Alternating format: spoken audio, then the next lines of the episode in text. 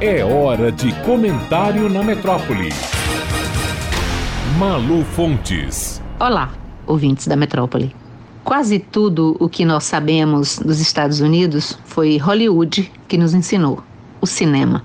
E para sermos mais abrangentes, talvez possamos dizer que foi a indústria cultural, a literatura best-seller, os quadrinhos, a música, a moda e os hábitos de consumo que imitamos via publicidade.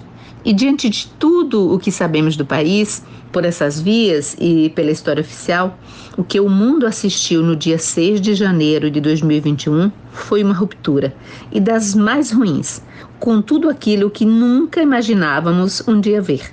Nem como ficção aquilo pareceria antes ser da ordem do verossímil.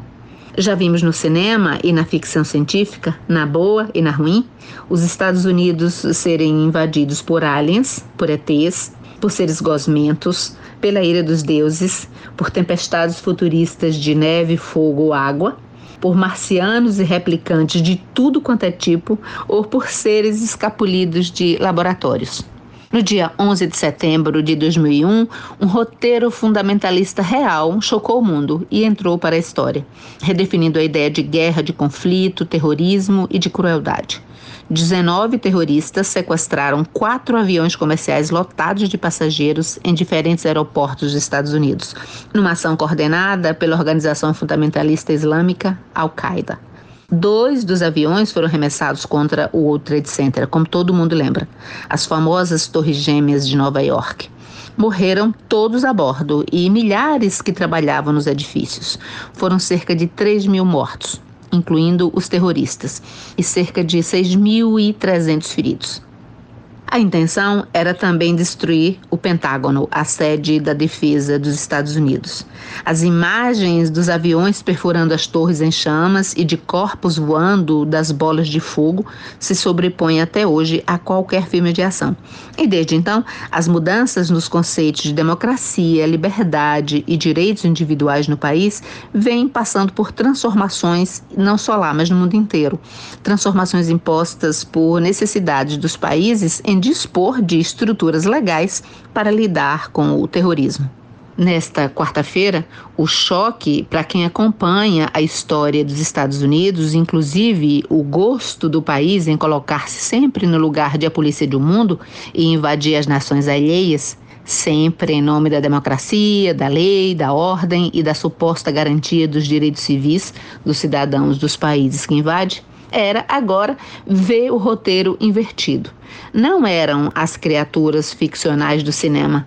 Não eram os terroristas e fundamentalistas islâmicos, eram os próprios americanos, eram redneckers reais, cidadãos americanos a quem o presidente do país anunciava ao mesmo tempo na TV que os amava fantasiados de vikings, armados, empunhando bandeiras dos confederados escravagistas de 1800 e não sei quantos, quebravam janelas e invadiam o símbolo da democracia no país, o Capitólio. E por quê? Porque atenderam a um apelo do presidente populista insano que perdeu a eleição e que não admite agora a derrota acostumados a chamar todos os regimes latinos ou das Américas de republiquetas de bananas, aquelas dos ditadores caricatos e pitorescos que a gente vê em filmes ruins da sessão da tarde, filmes inclusive feitos pelos americanos, agora são deputados e senadores democratas e republicanos que juntos chamam assim seu próprio país. Com a Covid, muita gente tem experimentado algumas vezes uma sensação de que a própria vida entrou num slow motion e que, paradoxalmente, a engrenagem da história ficou sem operador e virou um caleidoscópio, confuso, ora acelerado, ora nonsense. Vejamos a própria história dos Estados Unidos. Há pouco tempo, em junho, víamos a história acelerada acontecendo nas ruas do país, com os negros em protesto pela morte de George Floyd, negro asfixiado por um policial. Menos de seis meses depois, outra aceleração histórica. As cenas surrealistas e toscas do Capitólio. Donald Trump foi bloqueado de todas as redes sociais, mas seu mandato só termina no dia 20 deste mês. Até lá, até o apocalipse parece ser possível. Malu Fontes, jornalista, para a Rádio Metrópole.